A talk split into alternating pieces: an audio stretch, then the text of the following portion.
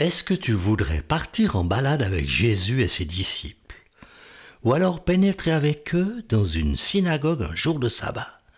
Est-ce que ça te tente? Alors si oui, attends-toi à être surpris.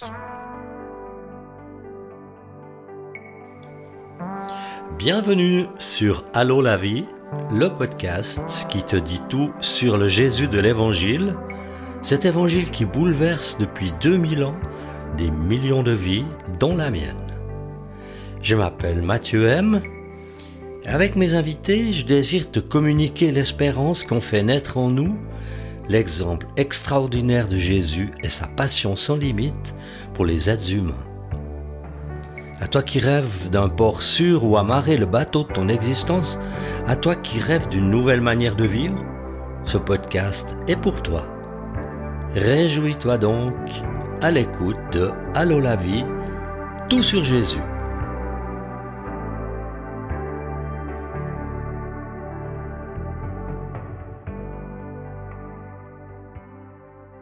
Je suis sûr que tu as déjà entendu ça. Info du jour.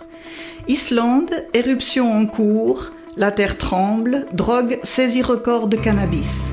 Santé, un espoir dans la lutte contre le paludisme, nouveau traitement. Conflit, pas de répit dans la guerre, le Moyen-Orient s'enflamme.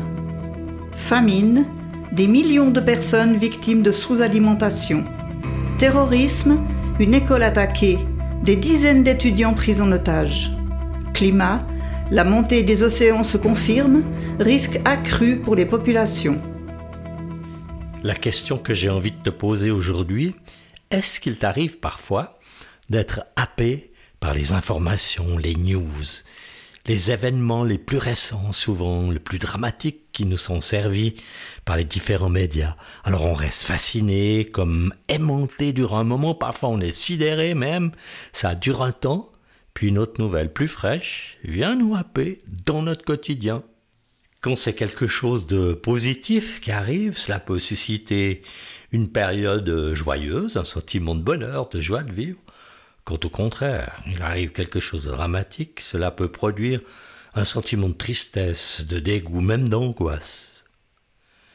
Je t'ai invité à faire avec moi un voyage dans le passé, 2000 ans en arrière, lorsqu'une nouvelle exceptionnellement bonne est arrivée du ciel en Palestine, occupée par les Romains, au milieu d'un peuple d'Israël en attente d'un sauveur, dont tous s'étaient fait une idée bien arrêtée de ce qu'il devrait être et de ce qu'il était censé faire pour eux. Et quelle surprise ils ont eue quand tout le pays était bouleversé par un personnage surprenant doué d'une sagesse et d'une puissance bien supérieure à tout ce qui s'était vu auparavant dans la longue histoire d'Israël, cet homme hors du commun nommé Jésus le Nazaréen. Quel choc ils ont eu quand ils ont entendu une nouvelle tellement bonne qu'elle chahutait leurs attentes, tout comme les habitudes que les plus rigoristes parmi les religieux pensaient immuables et non négociables. Une nouvelle fois, je t'invite à écouter comment cela s'est passé, raconté par l'évangile de Luc.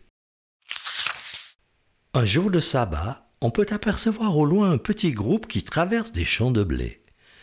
Les épimures se balancent sous le vent chaud de l'été, c'est Jésus qui se déplace avec ses disciples. Comme ils ont faim, ils arrachent des épis, les froissent dans leurs mains et en mangent les grains. Ce que voyant quelques religieux qui suivent le groupe leur demandent pourquoi ils font ce qui n'est pas permis de faire pendant le sabbat. Et Jésus leur répond Un jour, David, le vainqueur de Goliath, a eu faim. Lui et ses compagnons sont entrés dans la maison de Dieu, ils ont mangé des pains consacrés, alors que ce n'était permis qu'aux prêtres d'en manger. Ne l'avez-vous pas lu? Les religieux ne trouvent rien à répondre, et Jésus ajoute Le Fils de l'homme est le Seigneur même du sabbat. Et ce n'est pas tout. Écoute encore celle-ci. Un autre jour de sabbat, Jésus se trouve dans une synagogue. Pendant qu'il enseigne, il voit un homme avec sa main droite paralysée. Il imagine aussitôt quel changement il pourrait apporter dans la vie de cet infirme s'il le guérissait. De l'autre côté de la synagogue, assis, des spécialistes de la loi, des pharisiens, guettent le moindre faux pas de la part de Jésus et s'interrogent silencieusement. est-ce qu'il va résister à guérir ce type? En ce jour de sabbat Si oui, ce sera l'occasion rêvée de le prendre au flagrant délit de transgresser la loi. Et Jésus, qui sait très bien ce que pensent ses adversaires, interpelle l'infirme. Lève-toi et tiens-toi là au milieu. L'homme se lève et se tient debout, le cœur battant. Et la voix de Jésus retentit dans la synagogue. Dites-moi, est-ce qu'il est permis le jour du sabbat de faire du bien, de faire du mal, de sauver une personne ou de la tuer? Personne n'ose répondre. Alors Jésus les regarde tous l'un après l'autre et dit à l'infirme Étends ta main. Au moment où il le fait, sa main devient saine et peut se mouvoir aussi bien que l'autre. La guérison est visible de toute l'assemblée. Ceux qui n'ont d'autre idée que de prendre Jésus en défaut sont furieux et se consultent pour savoir ce qu'ils vont faire. Lors de ces deux affaires, Jésus montre que c'est par amour que le sabbat a été donné au peuple juif. Ce qu'on peut lire ailleurs, le sabbat a été fait pour l'homme et non l'homme pour le sabbat. Ce jour est un cadeau pour que les gens puissent se reposer de leur travail et non pas la contrainte que les pharisiens et les docteurs de la loi ont établie à la place. D'ailleurs, ils ne savent que répondre aux questions pleines de sagesse de Jésus plutôt que se remettre en question, sont en train de discuter de la punition qu'ils vont lui infliger. Dans les deux cas, la bonne nouvelle éclate au grand jour. C'est Jésus qui défend la liberté de ses disciples, et c'est aussi l'infirme guéri sous les yeux de tous.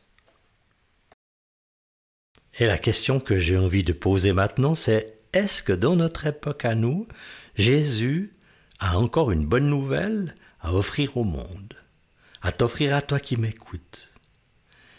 Je dirais que, comme des millions d'autres personnes, j'ai déjà pu témoigner que la bonne nouvelle de Jésus avait été pour moi une remise en question de ma vie, une remise en question de mes projets, de mon ambition personnelle, de mes manières d'agir, de penser, des philosophies de ma vie, et que j'ai reçu à la place une vie passionnante, une espérance au-delà de cette existence terrestre.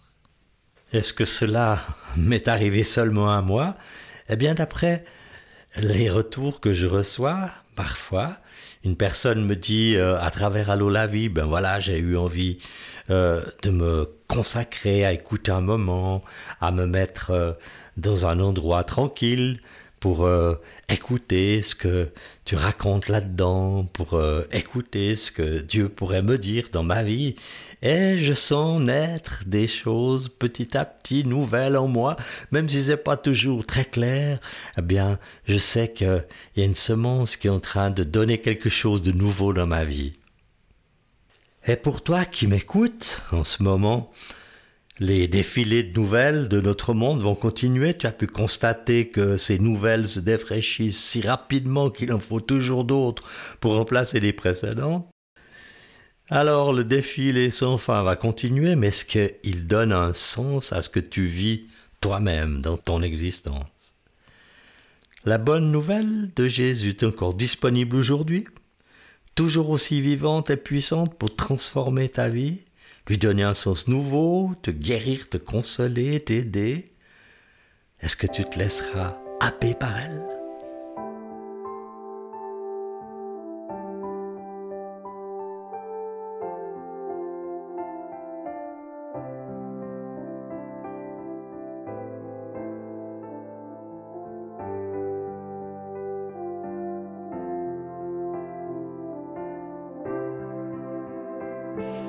Voilà, allô la vie, l'épisode est terminé pour aujourd'hui. Je me réjouis du plaisir que tu auras à l'écouter aussi. Rappelle-toi que tu peux l'écouter sur euh, une dizaine de plateformes, que tu peux le partager gratuitement à d'autres personnes à qui tu as envie de faire du bien, d'encourager aussi. Et je te dis à bientôt pour un prochain épisode sur Allô la vie, tout sur Jésus.